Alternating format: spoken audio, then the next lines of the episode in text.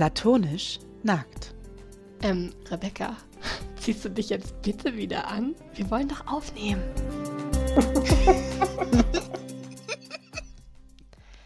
Herzlich willkommen bei Platonisch Nackt, dem Podcast, bei dem eine Psychologin und eine Schriftstellerin der Komplexität der alltäglichen Dinge auf den Grund gehen. In dieser Folge sprechen wir darüber, dass Rassismus leider ein Alltä eine alltägliche Sache ist. Ich bin Rebecca mit K. Und ich bin Rebecca mit C. Und heute sind wir ziemlich unsicher, würde ich mal so zusammenfassen. Ich glaube, damit fasst du es ganz gut zusammen. Ja, also der Titel ähm, der Folge ist nicht ohne Grund. Trauen, Trauen wir, wir, uns das? ja. Beziehungsweise, als wir darüber gesprochen haben, ähm, welches Thema wir diese, in dieser Folge besprechen wollen, hast du gefragt, äh, trauen wir uns das zu? Und dann habe genau. ich gesagt, nein. Eigentlich überhaupt nicht, aber genau deswegen sollten wir es wohl machen. Ja, also ich habe wirklich überlegt, ähm, ähm, ja, also auch darüber nachgedacht, so was, was könnte man für ein Thema besprechen und dann haben wir darüber geredet und wissen wir denn genug und können wir dazu was sagen? Und ich habe dann aber auch irgendwie gemerkt, dass es für mich nicht geht, ein anderes Thema zu besprechen. Ja, wir und, haben uns, glaube ich, letzte Woche, letzten Wochen beide sehr intensiv damit auseinandergesetzt und es war emotional sehr, sehr präsent. Äh, ja, auf jeden Fall. Und ähm, dann als wir da so drüber geredet haben, machen wir das, machen wir das nicht, lassen wir eine Folge ausfallen, etc., ist mir dann auch so bewusst geworden, naja, alleine, dass wir die, also dass wir dieses Gespräch führen können, dass wir sagen können, oh, wir könnten ja auch einfach über was anderes sprechen oder wir könnten ja auch einfach nichts dazu sagen, fand ich schon das also das war schon, ja schon. Dass, ja, das zeigt schon, dass wir da ein Privileg haben, das andere Menschen einfach nicht haben, die sich damit beschäftigen müssen, auch wenn sie es gar nicht wollen. Und wir haben dieses Privileg ja. auch sagen zu können, ach nö, es geht uns nicht so viel an. Und das war, glaube ich, auch so mein erster Puls, dass ich dachte, ich kann, ähm, also wenn ich darüber spreche, ähm, würde ich meine Kompetenzen überschreiten. Weil ähm, mhm. so nach dem Motto, das hat mit mir nichts zu tun, das sollten die Menschen machen, die es betrifft. Aber das ist eigentlich genau das Problem, diese Denkweise. Ja. Ähm, ich habe also auch im Gespräch mit dir dann darüber und auch insgesamt, auch als ich mich dann mit dem Thema beschäftigt habe, ähm, habe ich dann auch immer ähm, mehr verstanden, dass es genau andersrum ist. Also das Problem Rassismus haben ja vor allem die Weißen und vor allem ähm, die Menschen, die das einfach ausblenden und sich äh, damit nicht beschäftigen. Und wir sollten uns auch damit beschäftigen. Ja, also es ist unser Problem, also wir als weiße Menschen, es ist unser Problem, unter dem andere Menschen leiden. Und wir haben aber, also wir hätten dann theoretisch die Möglichkeit zu sagen, ah ja, das geht mich doch jetzt nichts an, das betrifft mich nicht. Und aber, dass das automatisch erstmal der Gedanke ist, ist ja genau das, wo ich dann auch gesagt habe, lass uns doch da mal drüber reden. Ja. Weil da, da geht es ja schon los. Die Vorstellung, dass Rassismus bedeutet, jemanden offenkundig auf offener Straße anzufeinden, zusammenzuschlagen wegen seiner Hautfarbe, das ist ja, mm, das, dadurch ist es ja auch für uns möglich, das ganz weit von uns wegzuhalten, weil das habe ich ja noch nie gemacht. Ich habe ja noch nie jemanden einfach irgendwie wegen seiner Hautfarbe direkt beleidigt oder ich habe noch nie jemandem Gewalt angetan wegen seiner Hautfarbe, also betrifft es mich nicht. Und mhm. das ist, glaube ich, eine sehr, sehr enge Definition von Rassismus, die gar nicht zutrifft und die es uns als Weißen aber sehr leicht macht, uns aus der Sache rauszuhalten. Ja, wir lagern das ganze Problem aus, so in die rechte Szene und sagen, ja, die Nazis, die, ähm, weiß nicht, die AfD-Wähler, die Menschen, ähm, die auch oft gar nicht in unserem Umfeld sind, also jetzt in unserem Fall zum Glück auch gesagt, ähm, die haben dieses Problem, aber ich bin ja, ich bin da raus, ich ähm, bin ein offener Mensch, ich, ja, ich habe dieses Problem nicht. Und ja. damit lagern wir das ja äh, täglich sehr, sehr einfach aus und blenden das Thema aus und beschäftigen uns nicht weiter damit. Was ich jetzt gerade noch überlegt habe, vielleicht müssen wir noch mal kurz ähm, für die Leute, die uns später ähm, zuhören und jetzt nicht das direkt beim Hochladen der Folge tun, sondern irgendwie vielleicht in ein paar Wochen oder Monaten zuhören, ähm, noch sagen, heute ist, also wir sind ja jetzt Anfang, Anfang Mitte Juni, ähm, am 25. Mai ist George Floyd gestorben in den USA. Und getötet worden. Genau. Und äh, da, also für mich ist jetzt gerade in den letzten Wochen das, äh, glaube ich, auch ganz, ganz viel durch, durch, Instagram überhaupt so richtig krass in mein Leben gespült worden, dieses ganze Thema und ähm, diese Verzweiflung und die Wut und die riesigen Proteste und ähm, alle sind also gerade habe ich das Gefühl, so viele positionieren sich erstmals zu dem Thema und ganz lange, also das Thema war ja immer da und das Problem war immer da. Wir haben uns aber damit gar nicht auseinandergesetzt und mhm. plötzlich ist es so präsent, dass man kaum sich nicht dazu positionieren kann. Das ist total gut, aber ich habe mich auch gefragt, ähm, warum das jetzt plötzlich so drängend ist. Also ich habe da zum Beispiel auch einen sehr schönen Instagram-Post dazu gesehen. Also es gibt ja diese Seite ähm, Unsent Project, wo Leute unge, also nicht abgesendete ähm, Nachrichten hinschicken und dann werden die da veröffentlicht. Das ist manchmal oft ganz süß, weil das dann irgendwie Sachen sind, zum Beispiel von jemandem, der verliebt ist und das äh, dann nicht an die Person abgeschickt hat. Ähm, und einer von diesen Posts war jetzt, I liked you for six years, but I just got over you because you because I realized you don't support the Black Lives Matter movement. Und das fand ich mhm. irgendwie sehr bezeichnend, weil ich glaube gerade das Thema ist jetzt plötzlich so mitten unter uns und es ist jetzt ganz, ganz schwer, sich dazu nicht zu positionieren. Ja.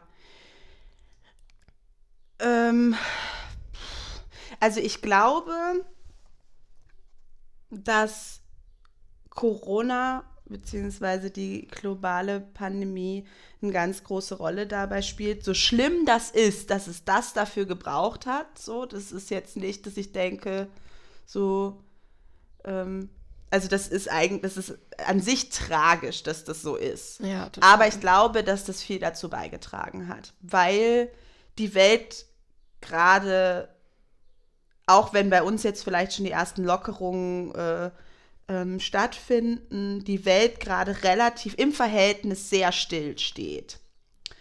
Und der normale Alltag, glaube auch gerade in den USA, so nicht stattfinden kann. Und es ist gerade nicht so leicht für oder nicht so einfach für, für weiße Menschen, irgendwie was anderes zu machen und sich abzulenken und einfach irgendwie äh, und ich kenn, und ich habe mich dessen selber schuldig gemacht, dass ich ähm, natürlich wusste ich, dass sowas passiert. Ich wusste, dass es Polizeigewalt gibt. Ich wusste, dass es, nicht, dass es ähm, vor allem schwarze Menschen trifft und dass da Menschen sterben, die nicht hätten sterben dürfen. Und das wusste ich schon. Und ich hatte immer wieder, gab so Momente, wo das irgendwie in den Medien war, ich das mitbekommen habe und dann gedacht habe, ach du Scheiße, also das darf ja nicht passieren, das geht ja auf gar keinen Fall. Und dann habe ich ein bisschen den Kopf geschüttelt. Und dann habe ich weitergemacht mit meinem Leben so. Und das, diese Momente gab es mehrfach. Und ich glaube, dass das bei den allermeisten weißen Menschen so war. Absolut. die ich jetzt auch kenne, so dass man denkt, oh Gott, also das, äh, das geht ja nicht. Und dann, naja, gut, es geht nicht, aber es passiert trotzdem und wir machen weiter. Und in der aktuellen Situation weltweit ist das mit dem einfach weitermachen nicht so möglich. Wir sind, also es ist, wurde auf die Bremse getreten und jetzt sitzen wir da und können uns nicht ablenken. Und natürlich ähm, spielt auch eine Rolle, dass jetzt Dinge gefilmt werden, dass jetzt jeder eigentlich eine Kamera dabei hat und sofort draufhalten kann, dass Instagram eine Plattform bietet, wo man im Prinzip sofort solche Videos veröffentlichen kann, die ganz einfach zu verbreiten sind. Das spielt sicherlich auch mit da rein. Ja, aber ich glaube, man hat uns so unsere unsere Brille, durch die wir normalerweise die Welt betrachten, weggenommen in dieser globalen Pandemie. Und jetzt geht es nicht mehr. Jetzt können wir nicht. Also ich kann jetzt nicht einfach weitermachen. Mhm. Aber ich habe schon auch das Gefühl, dass so dieser erste ähm, Schwung, also gerade so letzte Woche, Ende letzter Woche haben wir beide ja so darüber gesprochen und uns überlegt, dass wir dazu auch eine Folge machen wollen. Und da habe ich das Gefühl, man mhm. kommt gerade dem Thema nirgends drum herum und das ist so gut so. Also das Gefühl habe ich natürlich immer noch, dass es sehr, sehr gut ist, sich damit zu beschäftigen. Aber man kommt nirgends drum herum, alle beschäftigen sich damit. Und das mhm. hat natürlich auch schon wieder nachgelassen. Es ist, glaube ich, auch. Ja äh, auch ähm, unumgänglich, dass es dann auch wieder nachlässt. Und das, ja, deswegen hatten wir ja auch überlegt, dass man, ähm, dass wir uns jetzt auch zu diesem Thema gerne Bücher kaufen wollen und uns jetzt auch länger damit beschäftigen wollen und nicht einfach nur jetzt gerade mal ähm, kurz erschrocken sind und dann wieder so weitermachen wie bisher, sondern dass man irgendwie mhm. versucht, langfristig, was mitzunehmen und langfristig ähm, ja, neue Perspektiven einzunehmen, sich damit zu beschäftigen in, innerhalb der nächsten Wochen. Und ich glaube schon, dass es, ähm, dass wir gerade jetzt auch aufpassen müssen, dass man das nicht schon wieder wegschiebt. Ja, absolut. Ich deswegen, als wir so diskutiert haben, machen wir eine Folge, wozu machen wir die Folge? Wir hätten das ja machen können. Das hätte uns das hätte man uns ja durchgehen lassen. Also unser, unsere Hörerschaft ist meiner Vermutung nach fast ausschließlich weiß. Äh, einfach weil das vor allem Menschen sind, die wir kennen, so und äh, zum jetzigen Zeitpunkt. Und wir hätten einfach noch eine Woche warten können und dann hätten wir eine Folge und dann hätten wir eine Folge zu einem anderen Thema gemacht und das hätte man uns Es wäre nicht sauer lassen. aufgestoßen, glaube ich. Ich glaube, es wäre nicht Wahrscheinlich so, nicht. Nee, ich glaube nicht, dass irgendjemand gedacht hätte, ach, die verschließen ja die Augen gerade vor einem, äh, einem der größten gesellschaftlichen Probleme, die wir aktuell haben. Das hätte, glaube ich, glaube ich nicht, dass das so gekommen wäre. Also es wäre einfacher nee. gewesen und ähm, ich habe auch immer noch viel dieses einfacher. viel einfacher und ich habe auch immer noch das Gefühl, äh, das wollte ich eigentlich auch am Anfang der Folge sagen, das habe ich aber vergessen, ähm, so dass dass wir auf jeden Fall auch Unsinn reden werden in dieser Folge oder auch schon getan haben vielleicht, dass wir auch einfach gerade Unzulänglichkeiten in diesem Thema offenlegen und zeigen und ähm, uns da auch gerade einfach bestimmt nicht in jedem, äh, in jeder Sache irgendwie im besten Licht zeigen, weil wir, mm -mm. also ich habe mich einfach in meinem Leben mit diesem Thema ne, kaum beschäftigt. Ich habe also ich habe ja jetzt ähm, angefangen auch auf, also wir beide haben uns jetzt zusammen überlegt, dass wir ähm, ein paar Bücher zu diesem Thema lesen wollen. Und ich habe angefangen mit Warum ich nicht länger mit Weißen über Hautfarbe spreche von Reni Edolodge. Und sie schreibt, ähm, also ich habe leider erst den Anfang gelesen, deswegen kann ich jetzt noch nicht so total super viel darüber erzählen. Ähm, der Anfang ist auf jeden Fall sehr toll und sie schreibt ähm, am Anfang, dass sie ähm, ein, als junge Studentin mit, gemeinsam mit einer Freundin ein Seminar belegt hat ähm, zu dem Thema, ähm, ich will es jetzt nicht, nicht falsch sagen, transatlantischen Sklavenhandel. Das war der, das Thema dieses, ähm, dieses Seminars oh. und sie hat ist da so ein bisschen, also so reingegangen in dieses Thema irgendwie, sie hat keine Ahnung, was sie erwartet und sie guckt mal, also beide Freundinnen, die eine Freundin weiß, die Autorin eben schwarz und sie, für die Autorin war das ein ganz, ganz äh, krasses Erlebnis, dieses Seminar und für sie hat das alles irgendwie auch irgendwie ihre ganze Perspektive ähm, verändert und die weiße Freundin hat einfach irgendwann gesagt, hm, das Seminar ist nichts für mich und hat aufgehört. Und das fand sie halt so eine krasse Erfahrung, dass die weiße Freundin einfach sagen kann, das ist nichts für mich, so nach dem Motto, das hat mit mir nichts zu tun, damit kann mhm. ich mich mhm. nicht identifizieren. Während die schwarze Freundin ähm, völlig, ja, also durch ihre eigene Stadt gefahren ist und äh, also und auch durch andere Orte und einfach alles gar nicht, ja, alles plötzlich im neuen Licht gesehen hat, die ganze Welt in einem neuen Licht gesehen hat. Und das fand ich mhm fand ich einen sehr eindrücklichen Anfang für dieses Buch und ich muss auch sagen, ich kann mir vorstellen, dass ich auch schon mal diese Freundin war. Dass ich auch schon mal gesagt habe, ich, ähm, das und das, weiß nicht, das und das Thema, das hat mit mir nichts zu tun. Und ich glaube, das ist sowas, wo sich ganz, ganz viele Weiße mitschuldig machen, dass man immer denkt, bei, bei diesen Themen rund um Rassismus, ähm, Geschichte des Rassismus, ja, das betrifft mich ja nicht, das brauche ich nicht. Mhm. Und das fand ich wirklich, ähm, ja, da habe ich, das war so auch ein, also gerade gerade wir Weißen, glaube ich, müssen uns jetzt auch einfach mit den mit diesen Schuldgefühlen auseinandersetzen, die dann auch ja. immer wieder hochkommen und die auch, glaube ich, schon auch ziemlich wichtig sind. Aber das fühlt sich natürlich scheiße an. das fühlt sich richtig scheiße an, ja. ähm, ich glaube, das ist halt das, was ich ähm, so in den letzten Wochen für mich ähm, viel womit ich viel saß, sage ich mal, dass so meine, mein, mein, mein Selbstbild ins Wanken gerät durch diese Situation. Mein Selbstverständnis von, ich bin ein weltoffener Mensch, ich bin ähm, nicht rassistisch, ich ähm, ja, lege Wert auf soziale Gerechtigkeit, ich bin ein empathischer Mensch, ich, ich kann mich gut in andere Menschen hineinversetzen. So. Das ist ja alles auch eine Idee, die ich von mir selber habe, wer ich so bin. Ähm, und das passt, dieses Selbstverständnis passt natürlich nicht zusammen mit der Tatsache, dass ich wusste, dass, dass solche Dinge in der Welt passieren, dass, dass es äh, offenen Rassismus gibt, dass es systemischen Rassismus gibt, dass es Polizeigewalt gibt ähm, und dass es da auch Möglichkeiten gibt, sich, sich dagegen stark zu machen, dass es Bücher gibt und Filme gibt, die, die ich gucken könnte zu dem Thema und es dann aber nicht gemacht habe und mich damit nicht beschäftigt habe. Und diese beiden Fakten über mich, ne, oder diese beiden also einmal die, das Selbstbild, so bin ich, und dann der Fakt, dass ich mich aber nicht meinem Selbstbild entsprechend verhalten habe. Das reibt sich ja jetzt und es macht natürlich auch ein ekliges Gefühl. Und das ist so das, was ich für mich in den letzten zwei Wochen sehr, ähm, ja, woran ich mich so ein bisschen abarbeiten muss gerade. Mm, ja. Worüber ich auch nachgedacht habe in diesem Zusammenhang Zusammenhang, woran ähm, man sich abarbeiten kann. Ähm, ich war, glaube ich, auch jemand bisher immer, die dann ganz schnell so, ähm, so verschiedene Diskriminierungsarten, sag ich mal, so über einen Kamm schert. Also nach dem mhm. Motto, ähm, Rassismus, ja, sowas ähnliches kenne ich ja. Ich ähm, fühle mich ja manchmal sexistisch behandelt.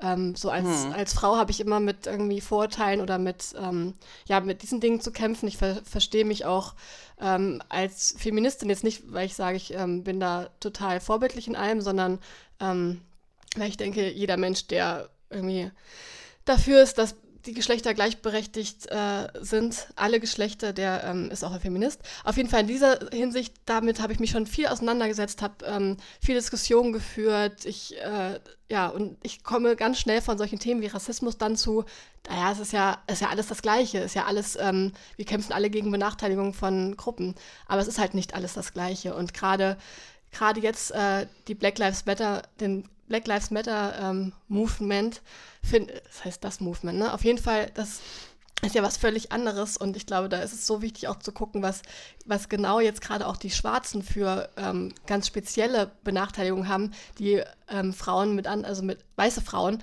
überhaupt nicht haben und das nicht über einen Kampf mhm. zu scheren und nicht zu sagen, das eine ist ja das andere und wir müssen einfach gegen alles gleichzeitig kämpfen. Ja. Ähm, das fand ich ja auch so spannend an der Diskussion darüber, wo dann plötzlich ähm, Menschen angefangen haben, aus Black Lives Matter All Lives Matter zu machen, oh, was ja. ja einfach ein Quatsch ist. Also das ist auch einfach eine Frechheit. Es ist wirklich eine Frechheit. Ey. So, ja. das, also, ja, Entschuldigung, ich reg nee, du hast, auf. Ja, reg dich ruhig auf. Erzähl mal, warum das eine richtige Frechheit ist. Also es ist ähm, im Prinzip das Gleiche. Ähm, ja, wenn ich mir jetzt vorstelle, einer meiner Angehörigen wäre krank und würde im Sterben liegen. Und ich wäre diesbezüglich ähm, nachvollziehbar aufgewühlt. Und dann käme jemand zu mir und würde zu mir sagen, äh, ja, aber alle Leben sind wichtig. Ja. Was ist denn das? Also ja, natürlich, aber das ist überhaupt nicht der Punkt. Das ist nicht der Punkt, das, genau. Es ist nein. nicht der Punkt. Darum geht es gerade nicht. Und dass, dass man sagt, Black Lives Matter, heißt nicht, dass ich dadurch sage, die anderen Leben zählen nicht. Also wie kommt man überhaupt darauf zu sagen, ja, ja, aber es ist ja für, gilt ja für alles. Aber ich glaube, das ist halt auch wieder so ein, so ein ähm, Move, den wir machen, um das Problem so ein bisschen also damit wir besser damit klarkommen, damit wir es besser einordnen ja. können, so, ja, ja, Benachteiligung kennen wir auch. Wir sind Frauen, ja. wir kennen auch Benachteiligung, klar. Im ja. Job wurde ich auch schon benachteiligt, weil ich eine Frau bin. Und sofort kommt man so auf die, man zieht, man zieht, also ich ziehe ganz schnell ähm, Schlüsse vor, oder Verbindungen von dem Leid anderer dann zu dem Leid, was ich vielleicht in irgendeiner Form mal erlebt habe und denke dann gleich, ja, aber ich habe ja auch das und das gehabt. Aber genau das jetzt mal nicht zu tun und mal nicht zu gucken, wo sind denn ähm, die Probleme, unter denen ich auch schon mal gelitten habe, weil die überhaupt nicht vergleichbar sind mit den Problemen, ja. mit denen gerade schwarze Menschen äh, kämpfen oder schon, schon ja. immer gekämpft haben. Ich kann nämlich ganz prima mich als Frau in bestimmten Zusammenhängen diskriminiert fühlen und gleichzeitig Privilegien wegen meiner Hautfarbe genießen. Es geht wunderbar zusammen. Mhm. Ja. Und wenn und ich glaube schon, dass es gut ist, Parallelen zu ziehen und eine Erfahrung, die man selber gemacht hat, zu nutzen, um sich in jemand anders hineinzuversetzen. Das stimmt natürlich, absolut, ja.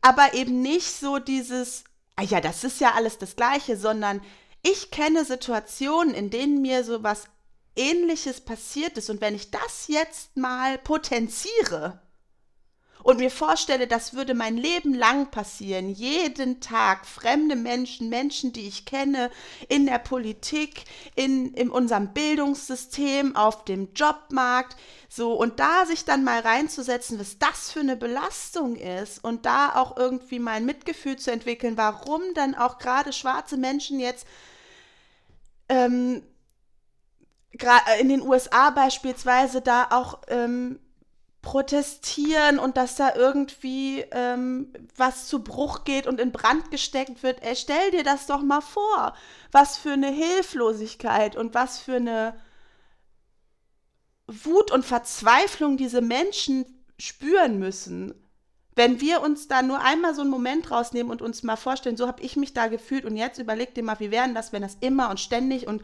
nicht nur wegen deinem Geschlecht, sondern auch noch wegen deiner Hautfarbe und in allen Bereichen deines Lebens stattfinden würde. Ja. Das ist, ich glaube, diese Vorstellung, die wollen wir halt im Alltag unbedingt vermeiden, weil das so ja. schrecklich ist. Es ist einfach ja. nur furchtbar. Und natürlich ist es dann der nächste Schritt ja auch, okay, wenn ich mich da reinversetze und mir vorstelle, wie schlimm das ist und dann aber gleichzeitig auch weiß, ja, und ich habe aber auch nichts dagegen gemacht. Mhm. Und das ist, glaube ich, der Punkt. Es geht, wenn wir jetzt so darüber reden, auch nicht so sehr darum, was habe ich offen rassistisches getan, sondern ich glaube, viel mehr geht es darum, was habe ich nicht gemacht. Mhm.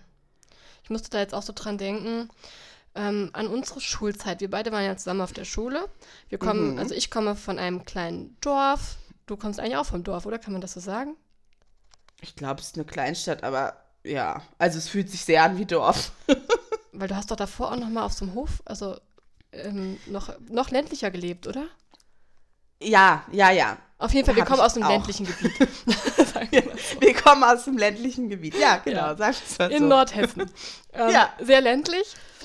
Ähm, und wir haben lange Zeit überhaupt keine People of Color, niemanden gekannt, der irgendwie vielleicht auch in einem anderen Land geboren ist oder so, bis wir dann eine Freundin kennengelernt haben in der Mittelstufe. Das ja. war, glaube ich, die erste, oder? Ja. Ja. Ähm, ja, ich glaube schon. Und so, ja, das ist wirklich krass. Ja, darüber habe ich mir heute ja. nachgedacht. Das war, wir waren ja. dann 13, 14 Jahre alt und dann hatten wir zum allerersten 12. Mal eine Freundin, ähm, die in einem anderen Land geboren ist als wir und die andere Hintergründe hat und andere Erlebnisse äh, mitgebracht hat. Und ja. ich glaube, wir haben mit ihr nie über dieses Thema gesprochen. Wir haben sie nie gefragt, wie es ihr da, damit eigentlich geht, ähm, ob wir sie in irgendwas unterstützen können oder irgendwas. Haben wir das je gemacht? Ähm, also ich, ich habe schon ähm, auch mit ihr darüber gesprochen, so die Geschichte und äh, wie sie nach Deutschland gekommen ist und was da so passiert ist. Das war ja auch alles gar nicht so einfach. Ähm, ich weiß noch, dass sie, glaube ich, das erste Jahr, dass sie bei uns in der Klasse war, auch gar nicht gesprochen hat. Mhm. Und dann aber ein Jahr später hat sie einfach angefangen zu sprechen und konnte dann einfach quasi perfekt Deutsch. Und ähm, es ist dann auch, es war auf jeden Fall nichts, was so ständig in unserem Bewusstsein war. Wobei man dabei natürlich jetzt auch nochmal sagen muss, dass diese Freundin auch trotzdem weiß ist. Ja, genau. Ja, das stimmt natürlich. Das kann man auch ne? wieder nicht also das, ähm, über einen Kamm scheren. Nee. Von daher ist es, also wenn du weiß bist und aus einem anderen Land kommst, ähm, hast du natürlich viel, viel eher die Möglichkeit, einfach sozusagen ähm, nicht direkt aufzufallen. Vor allem, wenn du dann noch fast akzentfrei Deutsch sprichst, so, ne? Aber wenn du schwarz bist, dann fällst du ja quasi immer auf und die Leute gehen immer davon aus, dass du aus einem anderen Land kommst, selbst wenn du in Bottrop geboren bist. und das ist ja, also da kann man natürlich das nicht vergleichen, aber es ist so, das war die, der erste Kontakt, den wir hatten mit jemandem, der einfach nicht aus Nordhessen kam, schon alleine, so ungefähr. Ja. Das war schon. Und ich glaube, ich, glaub, ich habe auch lange irgendwie so gedacht, ähm, dass man, also dass es einfach reicht, sich, also dass es einfach reicht, dass das Thema, wo kommt jemand her, keine Rolle spielt. Und dass man, ähm, dass es reicht, wenn man das einfach gar nicht äh, irgendwie so im Bewusstsein hat. Aber ich weiß, also jetzt mittlerweile denke ich mir, es ist auch nicht unbedingt, ähm, das hat halt auch einige Dinge, glaube ich, zementiert, die wir gar nicht zementieren wollten. Aber überhaupt das einfach so auszublenden und gar nicht darüber zu sprechen, ist vielleicht auch nicht der richtige Weg. Nee, und die, die Frage, die ich jetzt nochmal stellen würde, stimmt es denn überhaupt, dass es keine Rolle spielt und nicht im Bewusstsein ist? Und das mhm. glaube ich nämlich nicht. Ja, ich glaube, es ist halt einfach nur verschwiegen und nicht drüber gesprochen. Das war halt eher ja. so einfach äh, ja, aus, dem, aus dem Sprechen raus, aber mhm. im Kopf passiert ja trotzdem was. Also, was ich so als Beispiele nennen kann, ähm, wo mir das einfach passiert, ähm, ist zum Beispiel, wenn ich, also sagen wir mal, ich laufe nachts irgendwo durch die Stadt. Wenn mir ein Mann entgegenkommt oder irgendwo in meiner Nähe ist, bin ich sowieso angespannt. Aber wenn ja. es ein Mann ist, der beispielsweise ähm, ja, also ein Mann of Color oder ein schwarzer Mann, bin ich angespannter. Ja. Es ist so. Mhm. Es ist beides nicht schön, aber es ist nicht so, dass ich ähm, nicht sozusagen registrieren würde, dass der Mann, der mir gerade begegnet, möglicherweise eine andere Herkunft hat und dass das nicht in mir was auslösen würde. Das, das stimmt einfach, das tut's. Oder an der Arbeit merke ich das auch, wenn ich Patienten aufnehme mit ähm, Migrationshintergrund, ähm, äh, People of Color, schwarze Menschen. Das passiert gar nicht so super häufig. Also ich hatte wirklich nur ganz wenig äh, schwarze Patienten bisher. Aber ähm, ich bin dann angespannter. Das merke ich, weil es für mich dann gleich, also okay, ich, das wird jetzt mehr Arbeit für mich, mich in die Lebensrealität dieser Person reinzufühlen. Und dann, wenn das ein Mann ist, dann kommt bei mir auch sofort die Frage, wie, wie reagiert denn der jetzt auf mich als junge Frau? Nimmt der mich überhaupt ernst? Und da sind ja ganz viele Gedanken, die ich äh, äh, dann habe über Männer aus anderen Kulturkreisen, und deren mögliche Vorurteile mir gegenüber, mhm.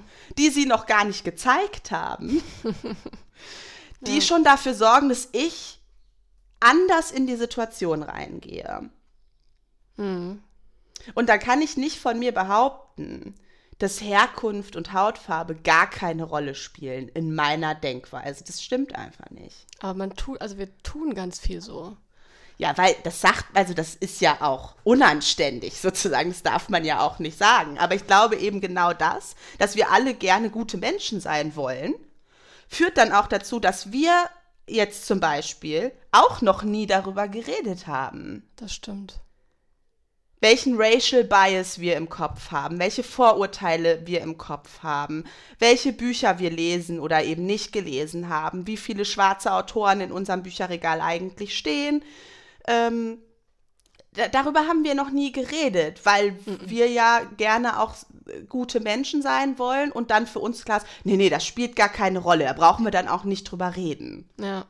Könntest du vielleicht nochmal erklären, das fand ich nämlich so spannend, als wir im Vorhinein ähm, über die Folge geredet haben, ähm, diese psychologischen Hintergründe, weil du eben noch so gesagt hast, ja, wenn man jemanden sieht, der offenkundig ähm, einen anderen Hintergrund hat als ich selbst, ähm, was dann so im Kopf abläuft. Vielleicht kannst du dazu nochmal ein bisschen was erzählen. Okay, ja, also mm, ich merke, das ist alles echt nicht so einfach. ich habe so richtig, sehr, ich bin äh, super unentspannt, ich bin ja. schon ganz geschwitzt. Ähm, ja, aber okay. Ähm, also uns, ich sage mal, unsere Hauptaufgabe im Leben ist Selbsterhalt. Und unser Gehirn wird immer versuchen, Informationen schnell und effektiv zu verarbeiten, damit wir schnell und effektiv auf eine Situation reagieren können. Und das passiert, indem wir sozusagen, wenn wir eine Erfahrung machen, auch eine negative Erfahrung, ähm, wird unser Gehirn alle möglichen Informationen dazu speichern, das sozusagen als Schablone anlegen und wir in, in neuen Situationen immer gucken, ist da was ähnlich? Und wenn wir eine Parallele entdecken, werden wir das sofort einsortieren. Ah ja, mh, ich weiß schon, wie das läuft. Hm. Drücke ich mich irgendwie halbwegs nee, verständlich ja, total. aus? Ähm, voll Sinn. okay. Also, ähm, das ist ja in allen Bereichen so. Also, wenn ich jetzt ähm, ähm, zum Beispiel, genau, als Beispiel. Ähm, ich kriege an der Arbeit immer mal wieder einen Stromschlag, wenn ich die Türklinke anfasse. Ich weiß nicht genau, woran es liegt, aber es passiert immer wieder. Und wenn das eine Zeit lang wieder öfter passiert ist, merke ich richtig, ich kann nicht einfach an die Tür gehen und die Türklinke greifen, so flüssig, sondern ich habe immer diesen Moment, dass ich stoppe und manchmal muss ich wirklich zwei, dreimal sagen, und jetzt fasse ich die Türklinke an, hm. bevor das geht. Weil mein gesamter Körper sich daran erinnert, aha, da hatten wir neulich die und die Situation, das wollen wir jetzt nicht wieder. Und ich muss mich bewusst dann da sozusagen überwinden, die Türklinke anzufassen. Vielleicht kennst du solche Situationen auch, wo ja, irgendwie, total. Weil was passiert ist und sofort, ähm, sofort irgendwie wird da so ein, so ein Automatismus in Gang gesetzt. Mhm. Ähm, das ist erstmal was, was wir tun. Und das ist in vielen Situationen auch sinnvoll und hilfreich, weil wir dann nicht in jeder einzelnen Situation alle Informationen auswerten müssen, um dann zu entscheiden, was ist denn jetzt hier der richtige Weg. Das ist einfach Shortcuts, die im Gehirn angelegt werden, damit wir schneller irgendwie zurechtkommen. Shortcuts und dadurch, ist ein sehr schöner Begriff, finde ich. Ja. Und dadurch einfach ein bisschen ähm, besser überleben können. Also als Beispiel, was ich oft sage, so im Supermarkt, du weißt, wer da arbeitet. Du musst nicht jede einzelne Person fragen, Entschuldigung, arbeiten Sie hier? Weil du in der Lage bist, sagen, okay, das sind hier die Farben von dem, oder das ist das Logo von dem Supermarkt, diese Menschen haben dieses Shirt an, die kann ich fragen. Ja, stimmt. Und das versucht eben unser Gehirn mit allen möglichen Situationen, damit wir nicht so viel Zeit aufwenden müssen, immer alle Informationen auszuwerten. Diese Shortcuts sind aber natürlich dann gerne auch mal problematisch. Also es ist ja auch was, ich arbeite ja vor allem mit traumatisierten Patientinnen und da ist es ja auch so, dass eben so Trigger, irgendwie visuelle Reize, Wörter oder so, die irgendwie im Zusammenhang mit dem traumatisierten Erleben stehen, dann auch eine Traumareaktion auslösen, die in, im Hier und Jetzt in Anführungsstrichen nicht angemessen ist. Mhm. Ja? Mhm. Und dann sind die aber in dem Moment auch nicht mehr gut in der Lage, diese Situation so zu betrachten, wie sie tatsächlich ist, weil einfach schon die Traumareaktion angestoßen worden ist. Also wenn ich mal ähm, eine, eine, eine Begegnung hatte mit jemandem, wenn ich äh, auf der Straße belästigt worden bin von einem Mann, äh, von einem schwarzen Mann oder von einem äh, südasiatischen Mann oder einem arabischen Mann oder was auch immer, äh, dann speichere ich das. Dann war, da, war das eine Situation, in der ich mich bedroht gefühlt habe und ich werde auf Parallelen zu dieser Situation schnell reagieren, damit ich nicht nochmal in so eine Situation komme. Spannend jetzt, aber dabei ist ja auch also ich zum Beispiel habe so eine Erfahrung nie gemacht, aber ich kenne auch diese Vorsicht. Also ist mhm. es nicht meine eigene Erfahrung, es ist nicht das, was ich mal erlebt habe. Ganz genau. Heute in unserer jetzigen Zeit müssen wir Dinge ja gar nicht mehr selber erleben. Wir können ja die ganze Zeit an einer Fülle von Erfahrungen teilhaben über Social Media, über Filme, Serien etc. Ähm und ich glaube, sowas wird auch noch weitergegeben. Also ich glaube, das ist auch ganz tief ähm, in den verschiedenen Generationen drin mhm. und wird von Generation auch zu Generation weitergegeben. Und wir leben ja in einer Gesellschaft, die aus, äh, ja, die ganz, ganz rassistische Hintergründe hat. Und ich glaube, das Absolut. ist einfach immer so mitgesickert, auch wenn man das selber gar nicht gemerkt hat und es ja. ja gar nicht das eigene Denken und das eigen, die eigenen Erfahrungen sind, sondern das ist so ein ganz uraltes ja. Denken irgendwie. Ja, und wir nehmen das auf in unserer Sprache. Wir hatten gestern drüber gesprochen, ne? Äh, wie schwarz konnotiert ist und was schwarz bedeutet. Schwarzmarkt, Schwarzgeld, der mhm. schwarze Mann. Das sind ja Dinge, die seit unserer Kindheit sozusagen immer ständig in unser, also die wir ständig absorbieren. Ja. Dann sehen wir Filme, ne, ähm, wo zum Beispiel, ähm, keine Ahnung, äh, gerade in so Krimis und so der schwarze Mann dann als der Verbrecher sehr eindimensional dargestellt und der weiße Mann ist der Held und rettet irgendwie alle. So, das sind ja auch Informationen, die wir absorbieren. Ja. Ja, das, dazu ist mir jetzt gerade eingefallen. Ich ähm, habe jetzt vor kurzem Sprach von Sein von Kypra Gümüşay gelesen. Das ist ein, mhm. also wirklich ein ganz, ganz tolles Buch, was ich wirklich jedem empfehlen kann, der sich, ähm, also erst, also ich habe es eigentlich aus erster Linie ähm, wegen Neugier gegenüber Sprache und ähm, der Macht der Sprache. Deswegen habe ich es gekauft. Ähm, es ist aber auch ein total wichtiges Buch für alle, die über Sprache überhaupt noch nicht nachgedacht haben und denen Sprache eigentlich äh, gar nicht so das äh, präsente Thema ist und natürlich auch ein wichtiges Buch zu Rassismus. Und ähm, da, also sie, die äh, Gümüşay vertritt die Position, dass äh, Sprache eben eine ganz, ganz große Macht auf uns hat. Und dann hat sie auch zum Beispiel Georg Steiner, das ist ein Literaturwissenschaftler und ein Holocaust-Überlebender, ähm, zitiert, der gesagt hat, alles vergisst, nur die Sprache nicht. Und ich mhm. glaube, dass es, dass es so war, dass ähm, mhm. in unserer Sprache so viele ähm, ja, so viel überliefert worden ist, so viel tradiert worden ist, was wir gar nicht bewusst haben, aber was uns jeden Tag ähm, auch beeinflusst und unter dessen Macht wir jeden Tag stehen. Absolut. Ich habe das Buch mir gekauft. Ich habe es noch nicht gelesen, aber ich bin total gespannt drauf. Ich habe immer so ein bisschen die Tendenz, also das mache ich sowieso immer, mir Bücher zu kaufen und dann habe ich hunderte Bücher gekauft und komme nicht dazu, die zu lesen, aber das steht auf jeden Fall oben auf der Liste. Ähm, und jetzt habe ich vergessen, was ich sagen wollte. Cool. Ach so, genau. die Bücher. Ja, ähm, ja das, ähm, dass es eben deswegen so wichtig ist, dass wir uns damit beschäftigen, welche Worte wir verwenden. Ähm, und ich glaube, das ist einfach auch, das ist jetzt in den letzten Jahren eine, eine Diskussion, die, die ganz aktiv geführt wird, ne? auch gerade was so ähm, feministische Bewegungen angeht, wo auch ähm, irgendwie, ja, warum eigentlich immer generisches Maskulinum, wie kann man mhm. das verändern? Und da ja, sind auch ganz wir, glaube ich, emotionale Debatten geführt werden. Ne? Also wo es ja extrem. ganz schnell ähm, ja, darüber hatten wir äh, gestern auch noch gesprochen, auch was ähm, mhm. Rassismus in unserem Sprachgebrauch auch angeht. Ähm, zum Beispiel, also ich habe mal eine Zeit lang ähm, bei der Tageszeitung hier in, in Nordhessen gearbeitet, in der Online-Redaktion. Und da war es schon also wir wussten schon, wenn wir auf Facebook was äh, zum Thema Rassismus posten, dann haben wir den ganzen Tag zu tun, weil Facebook-Nutzer übelst, also es gibt so viele ähm, Trolls da, die einen dann den ganzen Tag beschäftigen mit rassistischen Kommentaren. Das ist wirklich ganz, ganz erschreckend. Ähm, und es gab dann diesen Streit um die Mohrenkopf, äh, Mohrenkopf sage ich schon, Mohrenapotheke. Also Mohrenkopf war der mhm. andere Streit, den gab es zu einer anderen Situation. Ähm, und es gab ähm, den Streit zum, zur Mohrenapotheke. In Kassel gibt's zwei, gab es damals zwei Mohrenapotheken. Ähm, ich weiß gar nicht, ob es jetzt immer noch beide gibt oder nur noch eine. Auf jeden Fall wurde da auch ein erbitterter Streit darüber geführt, weil die einen gesagt haben, ähm, eine Apotheke sollte nicht mehr so heißen.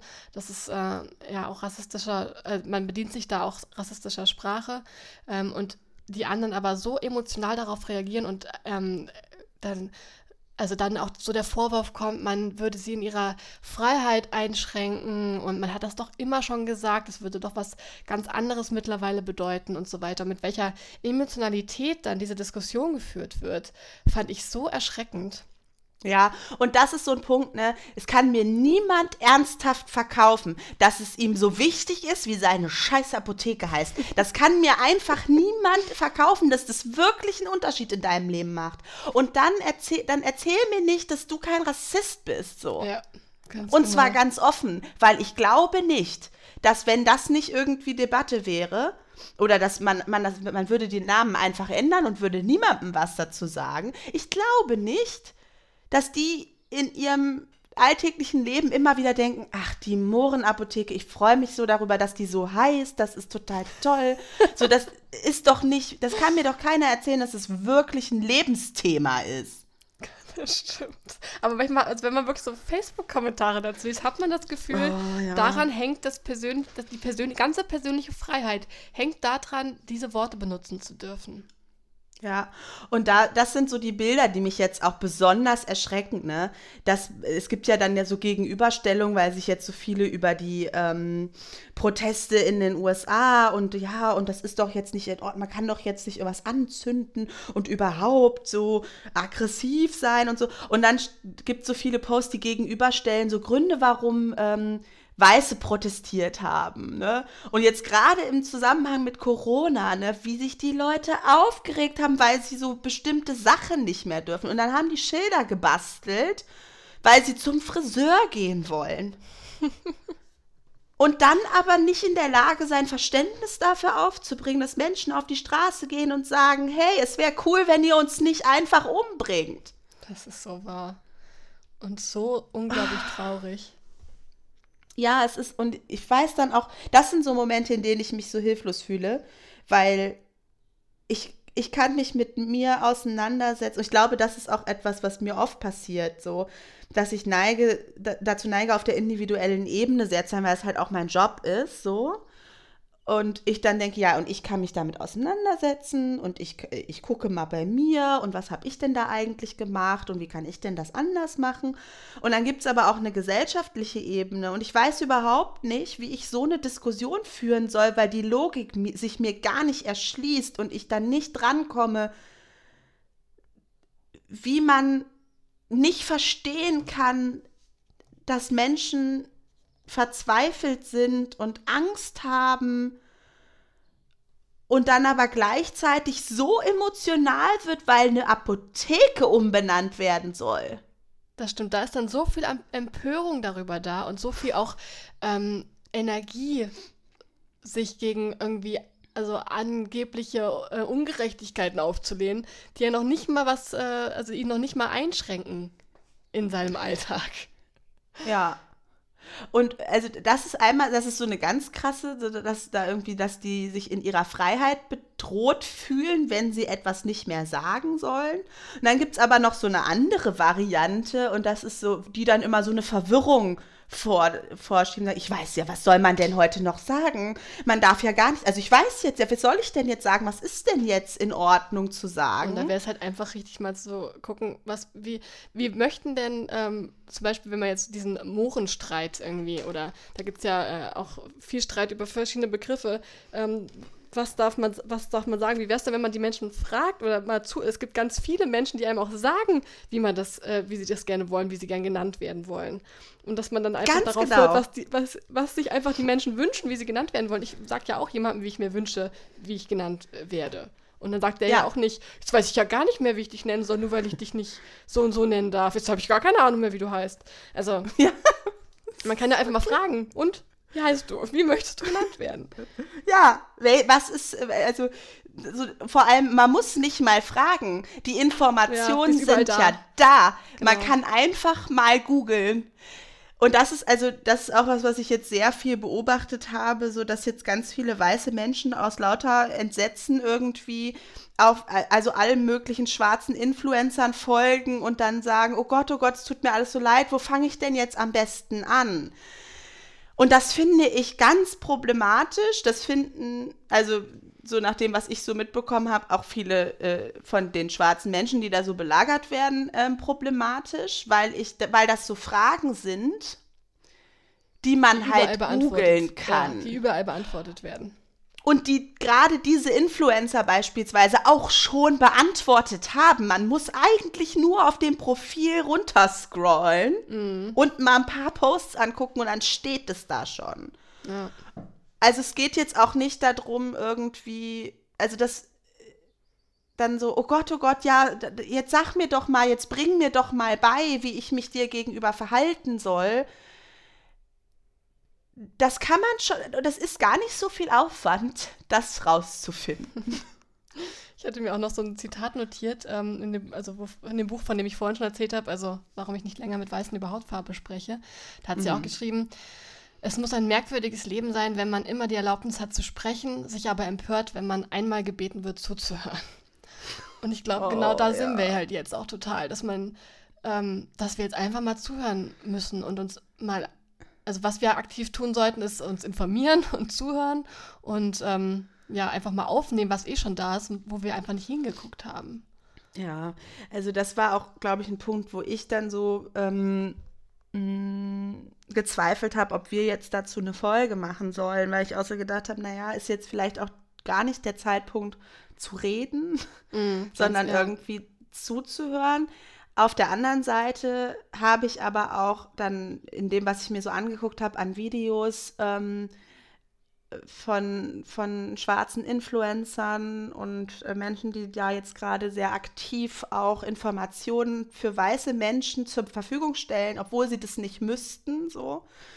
Ähm, wo ich dann immer wieder auch gehört habe, ja, so, ihr fühlt euch schuldig, ihr, es ist euch peinlich, ihr wollt irgendwie was verändern, aber habt diese Gespräche miteinander. Sprecht ja. mit euren weißen Freunden. Das ist euer Shit ja. dass ihr die Fresse gehalten habt, wenn es irgendwie, wenn irgendjemand einen rassistischen Witz gemacht hat. Dass ihr nicht darüber nachgedacht hat, habt, gibt es eigentlich People of Color in mein, an meinem Arbeitsplatz und gibt es da eine Möglichkeit, mich dafür einzusetzen, dass das passiert? Oder dass ihr die Bücher, die auf eurer Liste gestanden haben, seit Monaten nicht gelesen habt. So, das ist euer Shit. Klärt es miteinander und bringt das nicht zu uns, damit wir euch Absolution erteilen.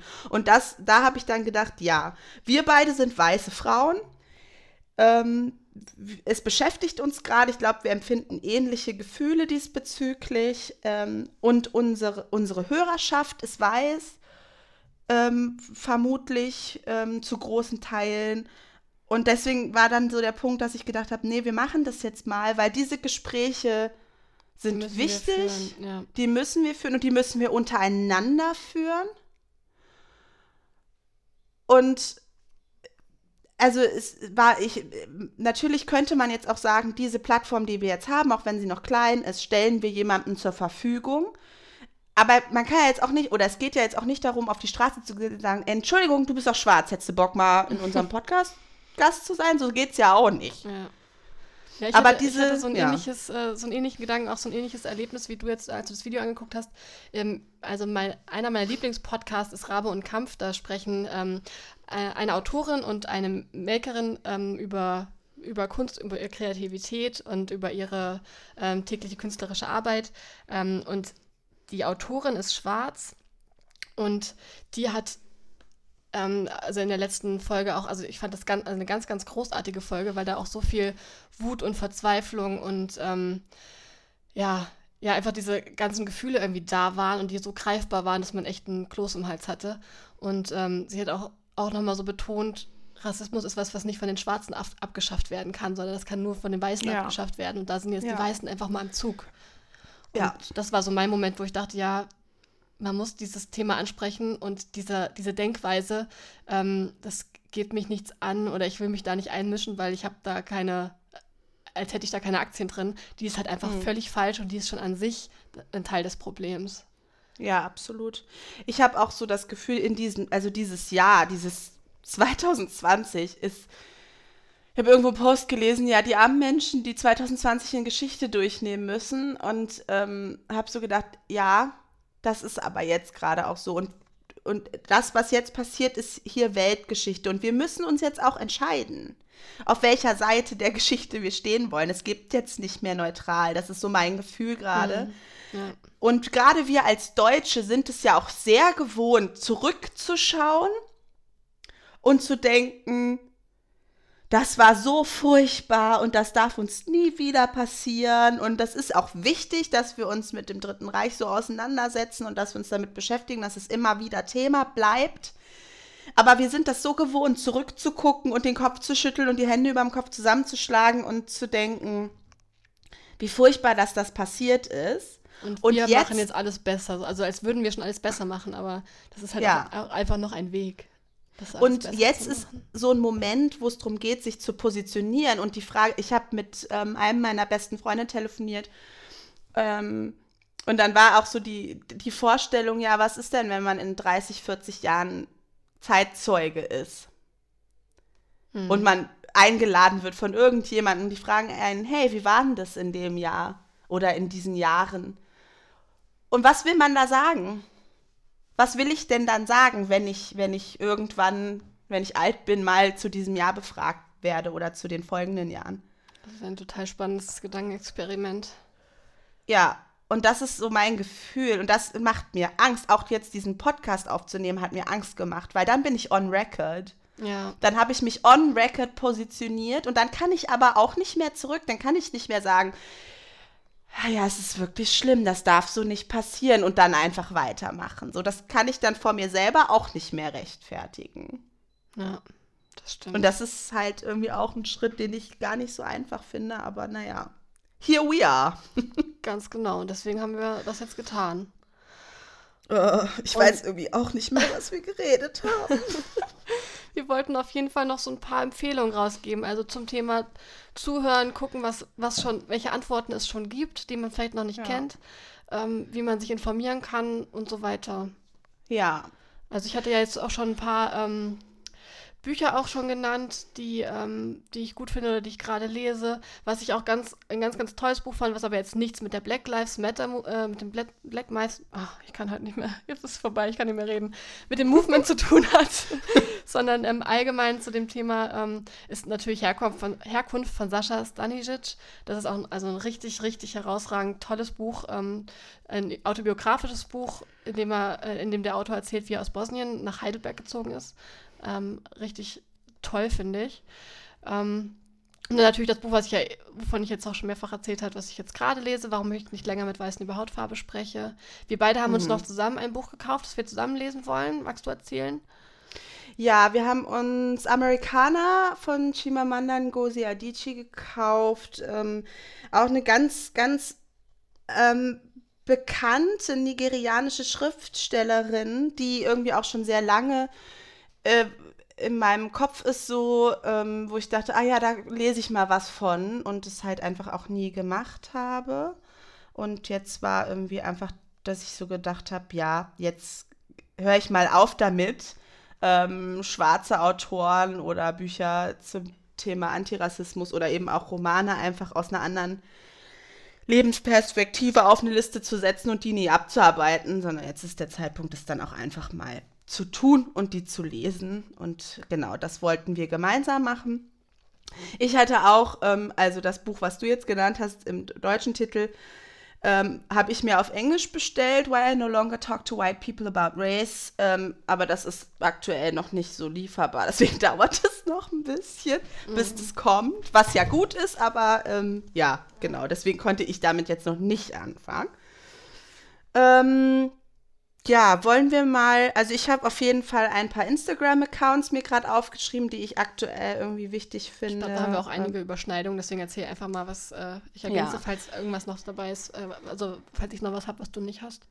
Ja, also ähm, ein Instagram-Account, dem ich jetzt folge, wo ähm, ich mir viele Videos jetzt auch angeguckt habe, gerade zum Thema ähm, äh, ja, wie, wie weiße Menschen sich jetzt gerade verhalten können, was äh, angemessen wäre, was sinnvoll wäre, ist äh, der Account von Brandon Kyle Goodman. Ähm, das ist ein schwarzer homosexueller Mann, der ist mit einem weißen Mann verheiratet. Ähm, es gab auch ein ähm, Video von den beiden zu Interracial Couples, wie die miteinander jetzt gerade umgehen können, was total spannend war.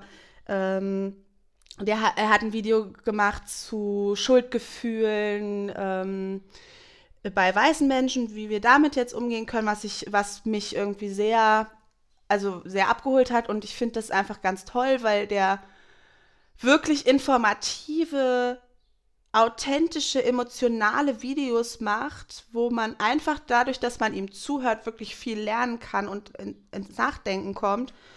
Und das müsste der gerade nicht tun. Der macht es umsonst einfach so, weil ihm das wichtig ist und er ähm, bereitet da Informationen für weiße Menschen auf. Und ähm, ja, also den kann ich wirklich ans Herz legen. Brandon Kyle Goodman.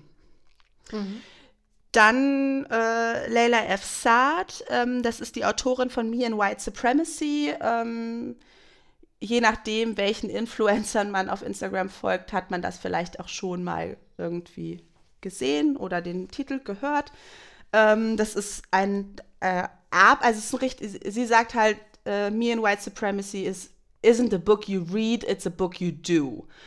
Ähm, es ist so ein Arbeitsbuch, wo es wirklich dann auch äh, für die Kapitel dann jeweils äh, einen Journal-Teil gibt, wo man ähm, seine Gedanken und seine Selbstreflexion eintragen kann. Ähm, ja, das Buch ist jetzt auch gerade irgendwie sehr äh, äh gefragt. Ähm, das werde ich mir auch noch bestellen. Aber der Instagram-Account von ihr ist auf jeden Fall auch ähm, super informativ und ja, kann man nur empfehlen. Leila F. Saad. Mhm.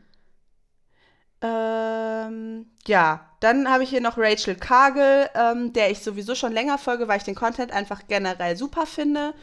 Ähm, auch eine schwarze Frau. Ähm, den Account, ja, ich weiß nicht, den folge ich jetzt schon eine Weile, weil ich den Content einfach generell gut finde, aber jetzt auch gerade in der aktuellen Situation natürlich viel zu ähm, ja, Black Lives Matter, Antirassismus und so gepostet wird.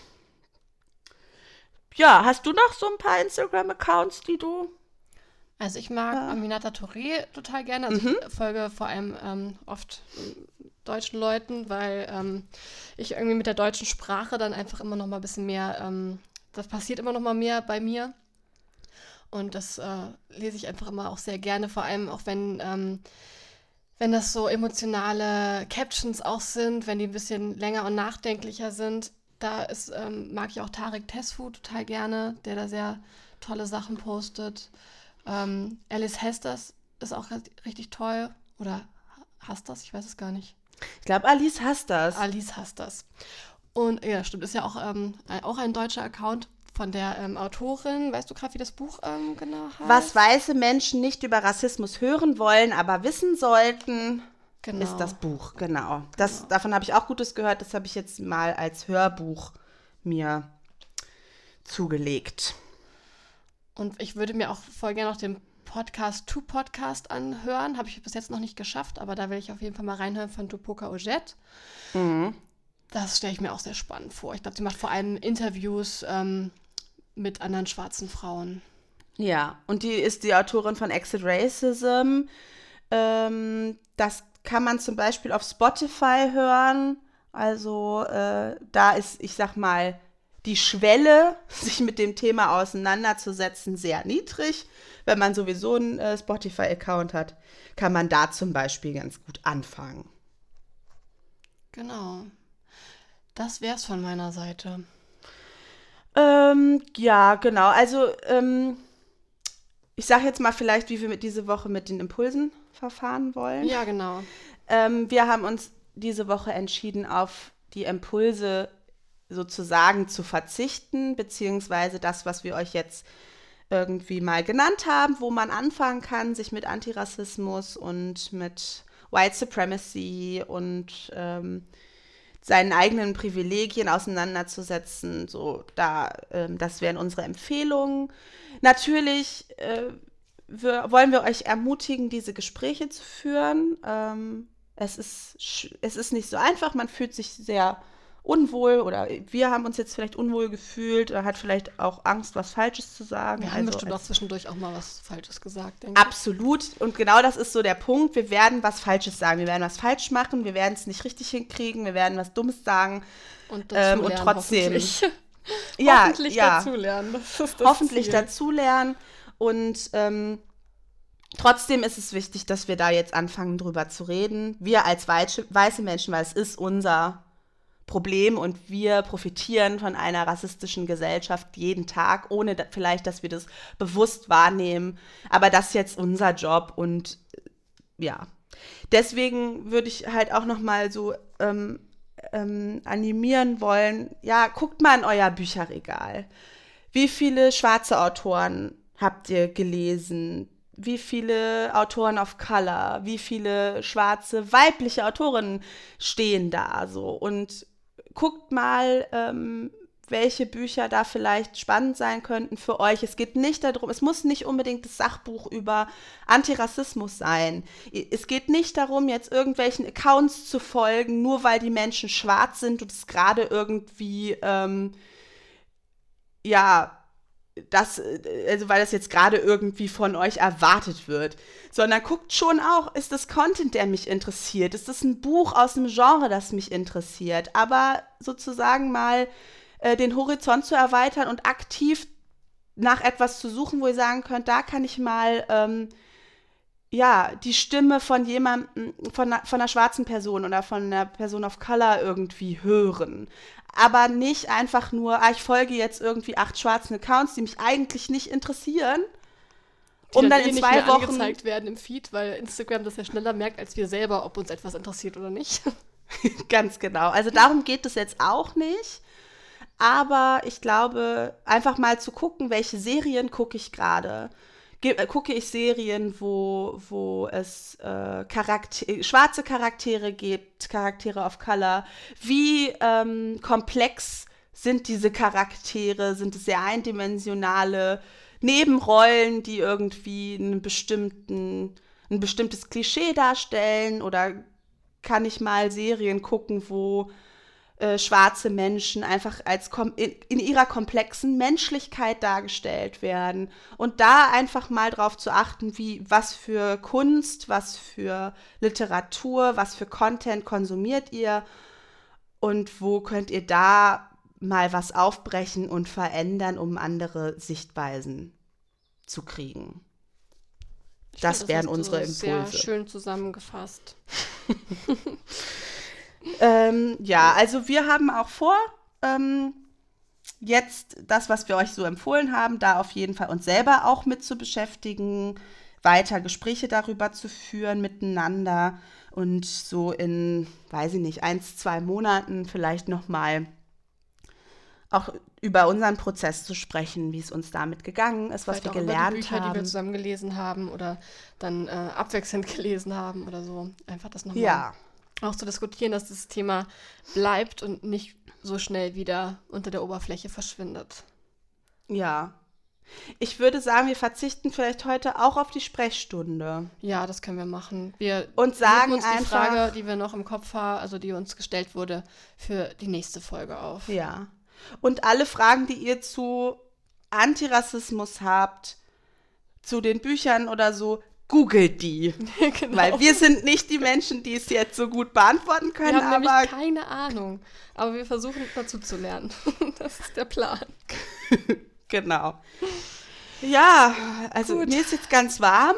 Ja, mir auch. Und ähm, es ist es ist echt schwer darüber zu sprechen, auch über die also über die eigenen ähm, Schwächen, Unzulänglichkeiten, das was man selber falsch gemacht hat. Das ist alles nicht so einfach, aber ich hm. denke, es ist jetzt trotzdem gut gewesen, dass wir es gemacht haben. Oder gerade deswegen ist es gut gewesen, dass wir es gemacht haben.